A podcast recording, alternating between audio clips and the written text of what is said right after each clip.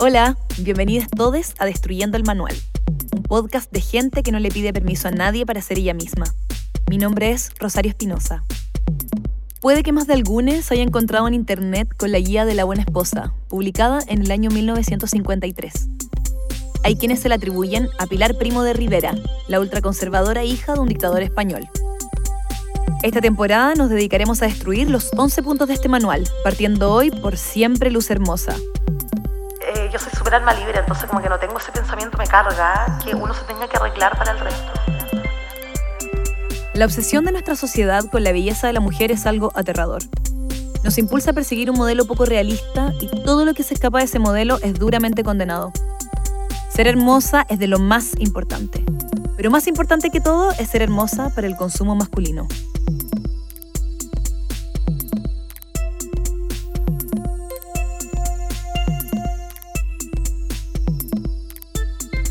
Carly Fro, actriz, bailarina.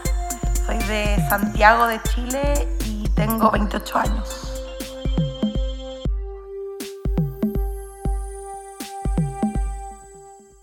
Súper. Eh, Carly, tú compartes tus fotos y videos por Instagram, ¿cierto? Con tus más de 14.000 seguidores y contando. Eh, cuando nos conocimos, me acuerdo que habían 13.000. Y Sí. unas semanas ya que nos llevamos conociendo, tienes 14.000. Eh, bailas reggaetón, ¿cierto? La Academia Power Peralta. Te maquillas como una profesional. Te vistes impecable y con estilo. eh, luces unos sensuales atuendos que he visto en Instagram con una enorme confianza, sentada sobre tu silla de ruedas que llevas desde los 11 años, ¿cierto? Sí, exactamente. Perfecto. Y a partir de esto me gustaría que conversáramos un poco sobre, sobre la belleza, en el fondo, y tu camino hacia eh, relacionarte con este concepto. ¿Cómo era eh, tu visión en el colegio, por lo menos, cuando eras más chica en relación a la belleza? A ver, bueno, antes de quedar en silla de ruedas, eh, yo caminaba con dificultad. Igual la, la infancia se me hizo un poco compleja, eh, difícil. Me vestía totalmente distinto a como lo hago ahora. Entonces... ¿Cómo te vestías? No, o sea, ni siquiera armaba un outfit, nada. Era como lo que, me pon- lo que sacaba y ya, nada más. No lo tomaba muy en serio. Como era más niña, como que no, no tomaba el- el- esto de la belleza tan, tan a pecho.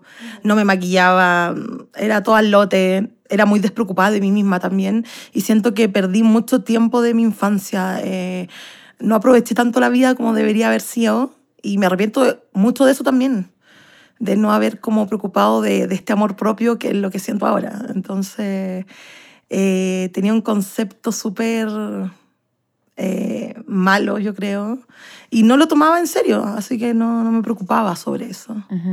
Y en relación como con tus compañeras y compañeros, eh, ¿tú sentías que había también una preocupación de parte de, de ellos en este tema y que tú no veías y o cómo... Sí, sí, de hecho, en el colegio igual yo, por ejemplo, miraba a las niñas que eran como de otros cursos y yo siempre que era como, pucha, yo me encantaría vestirme como ellos, me encantaría ser como ella, que era como, uno siempre está como mirando a los populares del colegio. Y ella era- ellos eran como los populares, yo era como muy piola, siempre fui súper piola en el colegio con mi mejor amigo, que hasta el día de hoy somos muy amigos. Y él también igual se preocupaba, N, de, de cómo vestirse, de, de, de su look, de la, de la belleza en sí. Y, y sí, yo miraba a mis otros compañeros y era como, porque yo no me arreglo? Igual me preguntaba muchas veces, pero nunca lo tomé tan en serio. Entonces como que ya no, no había ningún cambio en mí tampoco. Ajá. Igual es curioso lo que me dices, porque yo te veo ahora, eh, no sé, vestía con una parca naranja fosforescente, unos aros gigantes, dorados, ¿cierto? Eh, totalmente a la moda, maquillada, bacán, unas uñas de leopardo, eh, que aquí nuestros espectadores no pueden ver, eh, pero sí a lo mejor pueden escuchar tus uñitas contra el micrófono. y eh, es, es muy curioso que en el fondo eh, tu camino ahora sea celebrar, no sé cómo decirlo, pero como que si tú decías que pre-silla no te preocupabas tanto como este concepto, como post-silla, eh, sí te trajo este empoderamiento como a través de la belleza. Eh, ¿cómo, lo, ¿Cómo viviste eso? Bueno, eh, es un proceso súper largo. Eh, yo después, bueno, quedé en silla de ruedas y hubo un cambio gigantesco en mí en realidad. Eh, tanto como persona, tanto como mujer. Eh, hace muy poquito siento que empecé como a crear esta imagen tanto con mi flow, con mi estilo. y con este empoderamiento. Esto fue hace súper poco también, no es como que haya venido desde solamente que quien cierra, porque igual fue hace mucho tiempo. Yo ahora tengo 28, esto fue a los 11 años, entonces fue como un proceso de muchos años. Y hay una preocupación ahora extremadamente gigante en cómo yo me he visto, eh, hasta el maquillaje, el pelo, todo. Yo me preocupo exactamente de todo. Eh, porque me quiero ver bien, porque me siento bien haciendo eso. Entonces ya hay una preocupación de, porque me estoy sintiendo tan bien conmigo misma y también tengo tanto amor propio ahora, recién, eh, aceptándome tal cual soy, con mi flow, con mis rollos, con todo eh, entonces, eh, fue un camino súper largo, debo decirlo, pero yo creo que todos tenemos nuestro proceso, nuestro tiempo, así que me parece eh, increíble que ahora me haya descubierto a mí misma, como que me encanta eso de, de, poder amarme, de poder conocerme, gracias al teatro, y también creo que fue uno de los principales motores que me, que me dio para este amor propio y para este estilo que yo tengo y para arreglarme y quererme tanto a mí misma. Entonces, eso lo agradezco mucho, el arte, el arte ha sido muy importante. ¿Y en qué medida lo que pasa es que desde que yo entré a teatro me conocí tanto a mí misma que ya no, no había miedo, no había miedo a mostrarme o de hacer el ridículo o de... Porque igual yo tengo un estilo totalmente distinto, yo soy súper distinta al resto, en tanto como en mis pensamientos, en mi estilo, en cómo me maquillo, todo. Y siempre he querido salir de lo común, siempre. Así que eh, agradezco mucho el teatro por ayudarme a conocerme y aceptarme tal cual soy. Eso es la, la verdad. Claro. ¿Y qué sentiste que.? Mm, porque a mí, bueno, yo estudié cine también y siento que me puedo identificar con lo que dices, como al entender, por ejemplo, las películas que me gustan y poder tener la capacidad como de analizar eh, las historias, bla, bla, bla. Yo también he aprendido, por ejemplo, a conocerme a mí misma. En el teatro, ¿qué sientes tú que, mm, que, que has puesto como que has, puesto en juego y que te ha traído como este amor propio? Como de qué manera te has tenido que exponer eh, como actriz, ¿cachai? Sí, a ver, de partida que me tenía que, tenía que mostrar todos mis miedos y sacar todos mis fantasmas delante de mucha gente. Eh, todos mis compañeros, los profesores. Mientras estudiabas, en el Claro, sí, mientras estudiaba llegaba a llorar de, presentarme y decir como tengo miedo a esto, tengo miedo a este otro. De hecho, antes a mí me daba terror eh, presentarme frente al público. Entonces eso ya para mí fue una partida gigantesca de presentarme delante de la gente, pero siento que el teatro me hizo perder tanto el miedo eh, de dejar todo, eh, como mi alma ahí, que ahí me fui conociendo, bueno, me tuve que mostrar también, eh, suena quizás raro, pero por ejemplo los actores no tenemos pudor a mostrarnos. Sí me he dado cuenta. Eh, y yo, eh, nos teníamos que cambiar delante de todos, teníamos que mostrarnos tal como somos porque ahí nadie te iba a juzgar. Entonces yo creo que parte por eso, del hecho de que, que ninguno estuviera como, oye, mira, es que ella tiene más rollos que la otra persona, porque la mayoría de mis compañeras igual eran como más flacas. Éramos muy pocas las que teníamos más peso. Entonces, ya el hecho de mostrarnos y de vestirnos, eh, cambiarnos delante de la gente y tener que llegar y mostrarnos como sin prejuicios, yo creo que ahí, por ahí va partiendo la cosa de, de esto que yo cuento, de, de, acercarme a la belleza y acercarme al amor propio también, como persona. Claro.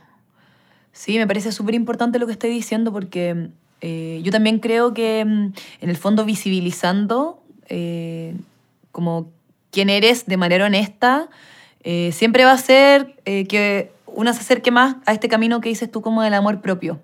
Y me parece bacán que haya tenido la oportunidad de hacerlo en la escuela, porque también eso es un ambiente seguro, me imagino. O sea, no es como eh, desnudarte frente a un grupo de desconocidos que a lo mejor no vaya a volver a ver, pero es como, es como un espacio en donde todo el mundo está en la misma parada. ¿Hay encontrado esa clase de comunidad fuera de la escuela también? Como una comunidad que te permita también a ti como mostrarte como eres en un espacio seguro. Sí, totalmente en el baile. En el baile, bueno, son tan ligados al arte los dos, pero siento que en el baile ha sido un ambiente mucho más cálido y mucho más eh, cómodo para mí que el teatro. Yo el teatro sí, claramente tenía a todos mis compañeros, había un ambiente súper lindo. Ellos me ayudaban mucho, como que no les importaba tanto esto de la silla tampoco, para decir eso también, que es importante para mí Pero sí, en el baile encontré, eh, tengo un ambiente bacán. Ahí, por ejemplo, se ve mucho de cuando tenemos que presentarnos delante del público, usamos trajes que claramente eh, usan las bailarinas así como estupenda. Yo, de hecho, la primera vez que usé ese traje fue en verano y yo dije como, no, no, no me puedo mostrar así. No, no ¿Y cómo era el traje? Eh, típico de reggaetonero, esos que como peto, top, de esos crop top eh, y una cuestión así que era como casi que un hilo y era como... ¿Como un traje baño así? Sí, sí, era muy onda, se veía todo. Entonces yo así como, ¿cómo voy a usar esto? Mi profe no, siempre nos alienta mucho al amor propio y siempre nos está como diciendo como no tengan vergüenza de, de ustedes. Entonces yo, bueno, si no hubiera tenido amor propio, si no, no hubiera tenido pudor, no lo hubiese usado. Entonces, y ahí y en mi curso lo bueno es que hay detalles de todo, de todo tipo. Entonces ahí ya hay hay una cierta como empatía y una cierta como un respeto también. Claro. Y ahí yo llegué y sin poder me mostré también y bailamos. Lo dimos todo como siempre. Qué seca. ¿Sabes que me pasa mucho que, mm, que, que no tengo esa confianza que tenés tú, ¿cachai? Como de, de, de la relación con el cuerpo. A mí me pasa como que también me pregunto eh, qué, cuál es la belleza que yo quiero perseguir o si es que me interesa perseguirla, como que es una, una, cosa que me pregunto todos los días. Y yo te veo a ti como que siento que lo tenéis tan claro y, y lo perseguís nomás, ¿cachai? Sin pudor de nada. Y eso a mí me parece empoderante. No sé si eso es una palabra, pero a mí me empodera eh, verte a ti en tus fotos, ¿cachai? Como en un traje de baño Sí. y que a lo mejor eh, puede ser, no sé, insignificante para un montón de otras personas, pero para las personas que sí eh, nos interesa, ¿cachai? Como explorar como los límites de, de las cosas y de construir, Claro. como que me parece súper importante. Y tú eso, ¿cómo, ¿cómo es tu relación, por ejemplo, con lo, que, con lo que muestras en redes sociales en relación a la belleza? Como viendo eso. Sí, bueno, de partida eh, siento que mm, es un proceso súper grande el hecho de, de como empoderarse, por decirlo así, y de, de tener como, como hacer sin miedo, ser tú misma sin miedo. Bueno, eh, esto de Instagram igual es, es algo sumamente nuevo para mí, tener tantos seguidores, ir subiendo fotos. Eh, en lencería, yo nunca en mi vida pensé que iba a sacarme fotos en ropa interior o, o, o en traje baño siquiera. Ajá. Era para mí súper raro y no, me da mucha vergüenza porque uno está siempre preocupado del qué dirán y tiene como ya ese miedo porque te han dicho que no puedes hacer eso porque tienes rollos de más, porque no tienes el cuerpo, no, no estás en, en la línea de, de esa belleza. Ajá. Entonces, esto para mí es sumamente nuevo, el hecho de mostrarme y tener como, como esa valentía de hacerlo. No, no sé, yo a veces me pregunto igual como de dónde saco tanta fortaleza por todo lo que ha pasado y por, por mostrarme, pero no sé, yo creo que todos, como dije anteriormente, todos tenemos nuestro proceso, nuestro tiempo y siento que en este minuto yo siento que estoy en el mejor momento de mi vida, yo creo, por decirlo así. Y se nota, Gaya, se nota. sí. Siento que estoy en el mejor momento, me han salido muchas oportunidades y, y gracias a lo feliz que soy, porque de hecho ya uno tiene una imagen en Instagram que muestra que tiene alta personalidad y que la mayoría de las personas no son así en la vida real, porque uno muestra un poquitito de su, de su vida. eh, pero no, yo como que no sé si seré la única persona que se muestra tal como soy en redes sociales y también en la vida real.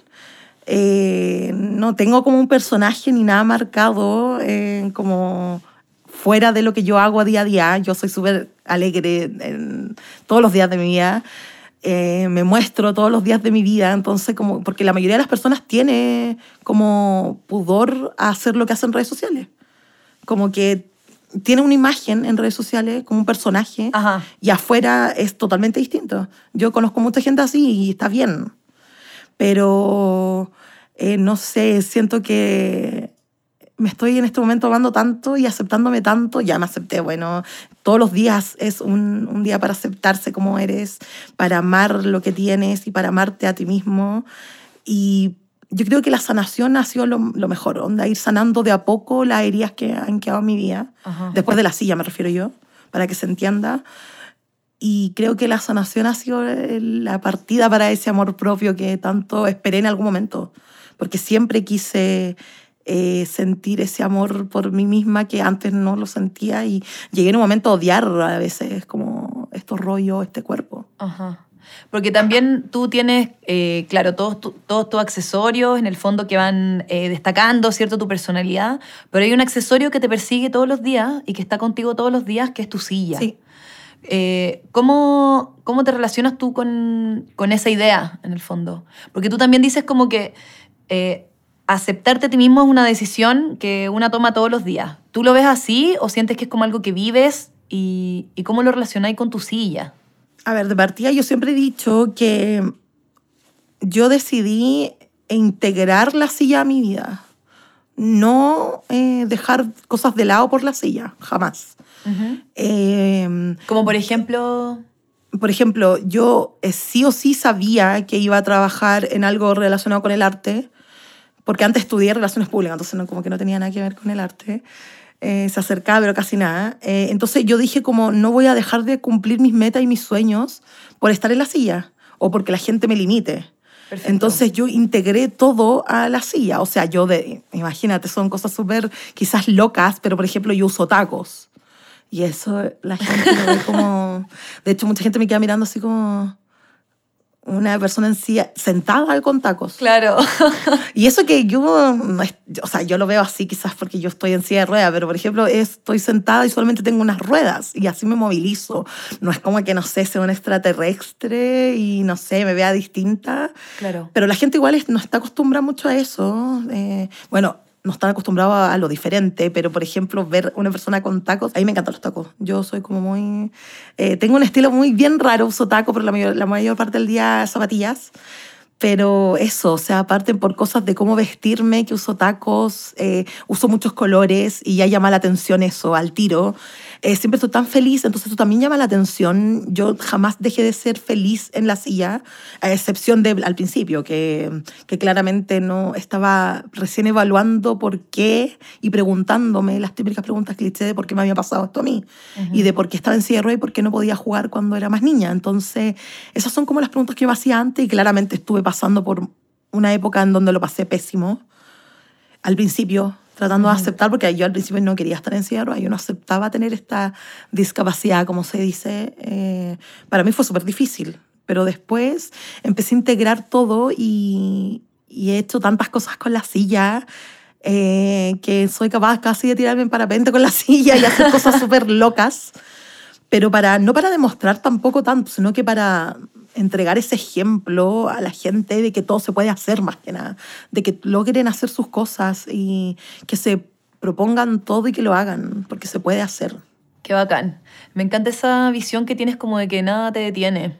Eso es muy bacán y súper, eh, no sé, ejemplar, yo creo. Como que a pesar de que a lo mejor tú no quieras ser, eh, no quieras ser una persona que quiere demostrar algo y que lo hagas por ti, siento que esa honestidad de hacerlo por ti eh, y esas ganas como de, de querer simplemente ser feliz, eh, sí da un ejemplo igual, ¿cachai? Aunque tú no quieras demostrarlo. Y eso es muy bacán, ¿cachai? Sí. Y agarrándome esto, te quiero preguntar como, ¿cuándo tú te sientes hermosa? ¿Cuándo tú decís como, o, o como, en qué contexto más tú decís como, soy hermosa? Eh, cuando bailo, siento que ahí yo me encuentro súper mina. Suena como súper egocéntrico, yo no soy así. No, ser egocéntrico. Eh, es- eh, me cuesta mucho creerme el cuento, así que soy como reacia a decir esas cosas de como yo soy la diva aquí. No, pero por ejemplo, yo siempre bromeo en mis redes sociales de decir la diosa del Olimpo, la diosa de la prepa. Siempre estoy como siendo irónica y diciendo cosas así, que claramente la gente que me conoce bien no sabe que no soy egocéntrica. Pero en el baile yo me siento súper mina, o sea, sobre todo cuando tengo que bailar como cosas más femeninas ahí eh, me siento súper empoderada y muy como aquí vengo yo. Yo creo que eso es lo que me hace el baile también, me hace tener eh, una vibra que jamás pensé que iba a lograr, que ni con el teatro logré. Entonces como que me transforma. Ya como que todos olvidan la silla y es como aquí viene y, y me siento muy mina ahí también. Me siento súper empoderada. Yo creo que eso es una de las cosas más importantes que, que tengo en- actualmente en mi vida el, el bailar y sentirme súper mina. Con el baile yo, yo me siento diosa y lo digo así súper... Sin miedo. Sin miedo a nada. sí. Lo dije y qué. Qué bacán. ¿Y tienes referentes de belleza eh, que encuentres Sí, como... Tengo que confesar que amo a Paloma Mami. La, la amo mucho. Eh, pero no sé si, eh, será mi ejemplo a seguir o mi referente. Claro, no para ser ella, digamos. No, no, pero me gusta mucho su estilo. ¿Y Como qué te ese gusta? estilo urbano ¿no? de Nueva York me gusta mucho. Pero sí siento mucha admiración por las modelos plus size. Eh, me encantan. Eh, siempre est- estoy siguiendo muchas ya. Eh, me fascina su empoderamiento y ese amor propio y que no le tenga miedo a lo que dirán. Porque hay mucha gordofobia ah, en este mundo. Ajá. Y la gente igual comenta muchas cosas. Bueno, la gente siempre está porque sí, porque no. Pero Mm. siento mucha admiración por las mujeres eh, plus size que se visten y quieren ser como son y se visten con lo que ellas quieren. Se ponen lo que sea y se ven hermosas. Eh, no tienen miedo a, a lo que dirán. Y, y me gusta que se muestren mucho, que muestren sus rollos, que, que muestren todo.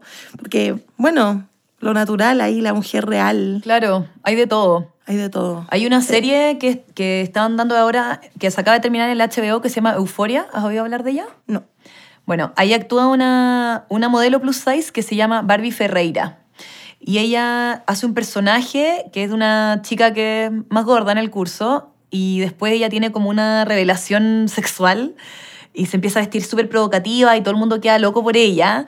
Y ella dice, mm, la voy a parafrasear porque la verdad no es, no es tan así lo que dice, pero dice como no hay nada más eh, poderoso que una mujer gorda que sabe que es gorda y que no le importa. Y lo encuentro soñado. Onda, ojalá yo tuviera una confianza así para saber algo que me tiene insegura y como darlo vuelta, ¿cachai? Y poder aprovecharlo como tu arma al final. Sí. Algo que, pudo, que en algún minuto puede ser eh, tu cruz, después puede ser eh, tu arma. Sí, de hecho me acordé, me hiciste acordar a una, creo que es youtuber o influencer, que es Quilladamente en Instagram. ¿Quilladamente? Sí, que Ay, no tiene un hashtag que dice me amo y no me importa. Onda, ella siempre se ha mostrado tal como es. Ella como que yo creo que partió con esto de- del amor propio plus size y, y XL y todo, todo eso. Eh, yo me acuerdo que la conozco hace mucho tiempo y yo creo que ella fue una gran eh, exponente de, de que todas las chicas ahora se quieran mostrar como son y que tengan ese amor y que se sientan atractivas también, porque eso es bien importante también, pues, sentirnos minas, independientemente su, los rollos o no. Eh, hay muy poca gente que se siente mina siendo eh, talla grande, entonces ahí hay como un error y, y no sé, hay que cambiar eso. Eh, ¿Y cómo crees falta. que se puede cambiar? ¿Cómo crees tú que...?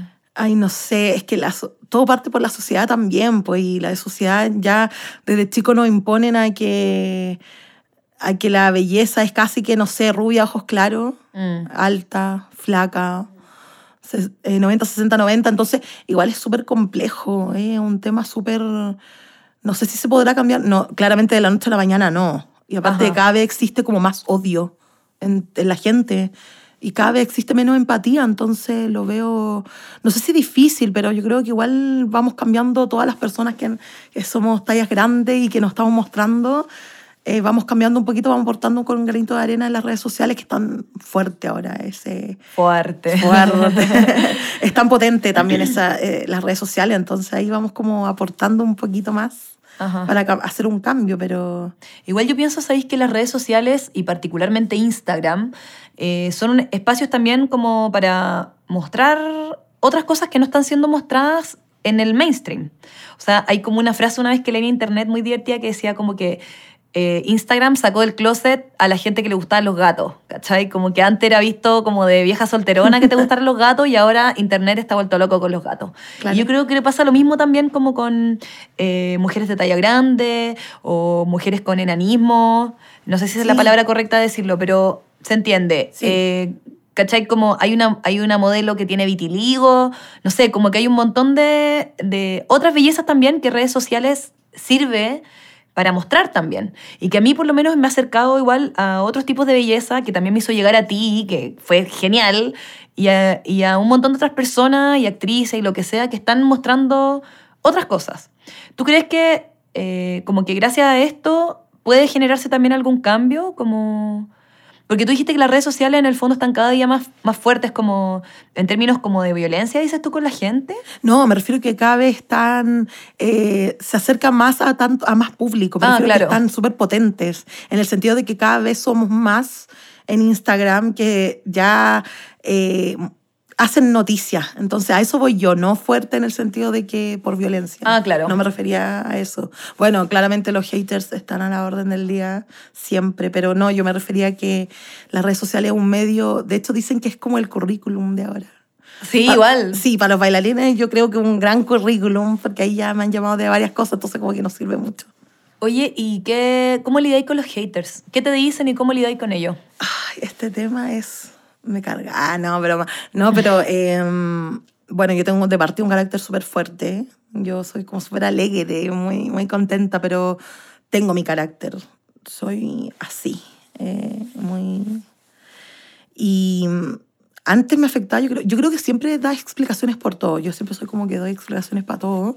Subía en mi historia lo que me escribían y, y como que lo enfrentaba. Ahora como que es como bloquear o eliminar o no pesco, porque siento que eso me está haciendo mal a mí como psicológicamente y siento que no es sano tampoco como en, en estar a cada rato enfrentándose y amargándome a mí misma porque yo me amargo, yo me enojo. Aparte yo prendo con agua entonces como que eh, eh, pero por ejemplo sí sigo defendiéndome yo en redes sociales siento que no sé si es algo positivo o negativo pero yo soy súper chuchera muy y llego y, y lo digo con todo. O sea, cuando me molesta algo, yo llego y ¿qué te pasa? Ahí, eh, sí, eh, llego y lo digo. eh, digo y digo, como dicen. Y, y creo que eso igual me ha servido un poquito. Como que ya a la gente le encanta que yo sea chuchera. Me, me han escrito muchas veces como, no dejes de ser chuchera porque nos encanta. Te escriben onda, échame una chuchada. Una chuchada para la Alianza Roja. Sí, como que ya aman, no sé, como que quieren que le quieren tenerme de audio ahí para la chuchera. Pero no, eh, antes lo tomaba súper mal, como que me afectaba mucho, ahora no, me da lo mismo. Onda que hablen, total, la gente va a hablar siempre. y que hablen mal o que hablen bien, pero que hablen. Sí, ¿o no? aparte, eso es lo según- importante. Sí, eso es lo importante. Aparte, según yo, por algo hablan. Ajá. Como que siento que uno está haciendo bien la cosa porque por algo están hablando de tu vida, están pendientes de ti, así que... Sí. Y también hay gente, hay gente llena de eso. frustraciones y llena como de odio, no sé, y proyecta todas sus inseguridades Sí, como en otras personas, como que no pueden soportar ver a gente eh, feliz, eh, teniendo dificultades a lo mejor que podrían ser dificultades, pero que en el fondo las dan vuelta. Hay gente que no soporta eso. Claro. Es como, es muy triste, la verdad, al final. Eh, bueno, cuando nos conocimos, tú me decías que no tenías un, un, eh, interés particular en ser famosa, ¿cierto? Eh, pero aún así tienes 14 mil y pico seguidores. Eh, ¿Por qué crees que eso se da? Eh, a ver, yo me da mucha risa, porque yo partí con seguidores por, porque salieron docu reality, pero eso no creo que tenga tanta relevancia. Eh, desde allí nacieron mis seguidores, los que he mantenido, porque tengo muchos como de durante muchos años, como que se han mantenido conmigo y hasta el día de hoy están todavía ahí pendientes de lo que hago. Los fieles. Sí, fieles. De hecho, me acuerdo que tenía un, un grupo de fans que se llama Carlita, Carly Lovers. Soñado. Loco. Carly Frovers.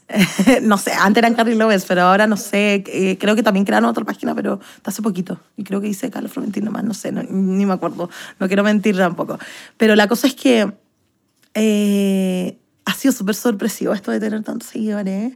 Yo creo que se dio mucho con los videos de baile. Como que eso han tenido una revolución así. Sobre todo cuando bailé con una persona súper conocida que se llama Cultura en Instagram. Eh, ella es una bailarina y coreógrafa de, de Estados Unidos. Ella hace clases en Miami y ha trabajado con Wisin y Yandel, eh, Guau. con, con varios ahí súper famosillos, ídolos de mucha gente. Entonces siento que partió por el baile, eso como que me dio el plus de, de que llegar, llegase mucha gente. Y bueno, también yo subo videos eh, míos de mi historia, como contando más o menos eh, lo que hago y cómo partió todo este proceso de la silla, de la resiliencia y de quererse a sí mismo. Y mucha gente se ha sentido muy identificada conmigo y se ha motivado también a bailar, que eso me parece estupendo. Qué bacán. Eh, he motivado siempre, a- bueno, yo siempre estoy hablando solamente de las personas en silla de ruedas porque es como mi motivo y a lo que yo quiero enseñar y educar y, y motivar. Ellos son como lo- la importancia para mí. ¿Y perteneces como a alguna comunidad de gente en silla de ruedas? o- No, no, no pertenezco a ninguna comu- comunidad, perdón, eh, pero sí tengo muchos amigos en silla de ruedas y amigas. Eh, tengo una amiga, de hecho, que fue campeona de salsa. Ay, así qué soñada. sí, ella es maravillosa. Y tengo otras amigas también que están en silla de ruedas que ahí me están, están como siguiendo ese ejemplo de bailar porque siempre les ha gustado, pero lamentablemente por culpa de, de esta sociedad que los limite o que cierra las puertas no han podido.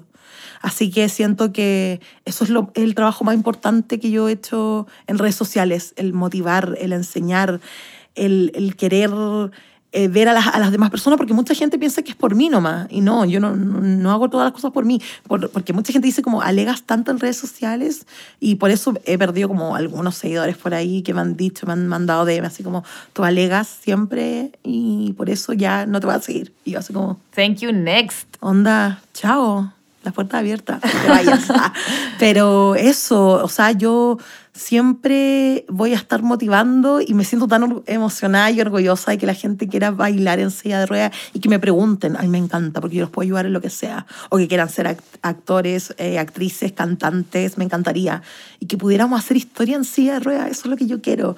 Y bueno, como dije en el programa también en televisión, eh, quiero que me reconozcan por mi silla de ruedas, así que eso es lo más importante para mí en esto de las redes sociales. Y sí, también lo otro de famosa eh, es difícil como creerse el cuento eso de o decir como soy famosa, no sé. Yo no me siento famosa, pero sí siento que la gente igual de repente me reconoce ahí como saliste en esto o tú bailas. Mucha gente me dice como tú tienes videos bailando, yo los veo y me encantan. Me han dicho muchas veces, así que me reconocen mucho por el baile, muchísimo y lo agradezco. Qué bacán. A mí también me encantan. Muchas gracias. gracias Carly por contarnos tu experiencia eh, te voy a leer entonces el pasaje que estamos destruyendo acá en Destruyendo el Manual. Y dice así. Luce hermosa, descansa cinco minutos antes de la llegada de tu marido para que te encuentres fresca y reluciente. Retoca tu maquillaje, ponte un listón en el cabello y luce lo mejor posible para él. Recuerda que ha tenido un día duro y solo ha tratado con compañeros del trabajo. Claramente, este manual está totalmente enfocado al consumo masculino de la belleza, ¿cierto? Sí. sí. Entonces, ¿cómo lo destruimos y cómo lo construimos? Eh, me llamó mucho la atención una parte que dice como ponte linda para él. Eh, eso lo destruyó totalmente porque yo no, no, eh, yo soy súper alma libre, entonces como que no tengo ese pensamiento, me carga que uno se tenga que arreglar para el resto. Yo me arreglo para mí misma porque yo soy la mina, onda, no me tengo que arreglar por un weón X, perdón, sí. o por alguien X. O, de hecho, también me hizo pensar en muchas personas, muchas mujeres que les preguntan a sus maridos, pololo, su pinche, cómo vestirse, o qué me pongo para verme más piola, o que se ofenden ellos porque se ponen ropa más corta o que muestran más. Ajá. Entonces eso fue lo primero que me cargó. Entonces ahí... Bacán. No, me, me visto para mí misma y porque yo me siento mini porque lo soy, no por ti ni por nadie. Bacán. ¿Y cómo crees tú que, qué crees tú que debería decir este mandamiento? Yo creo que eh, me visto, me arreglo y me empodero de mí porque me amo tanto y, y me quiero ver mina porque yo me siento así. Como que siento que esas son las palabras como precisas para, para cambiar eso de, de, no vestirse por el resto ni, ni, ni, que me tenga que andar juzgando por cómo yo lo hago. Yo me visto como quiero y por lo que soy. Y soy así, punto. Y chao. me encanta. Bueno, vamos a agradecerle entonces a nuestra invitada Carly Fro, a quien pueden seguir en Instagram en... Instagram Carly Fro. y pueden seguir nuestro podcast en el Instagram arroba destruyendo el manual y a mí Rosario en arroba Rosario. Eso es R-A-W Sario. Nos encontramos en el próximo capítulo.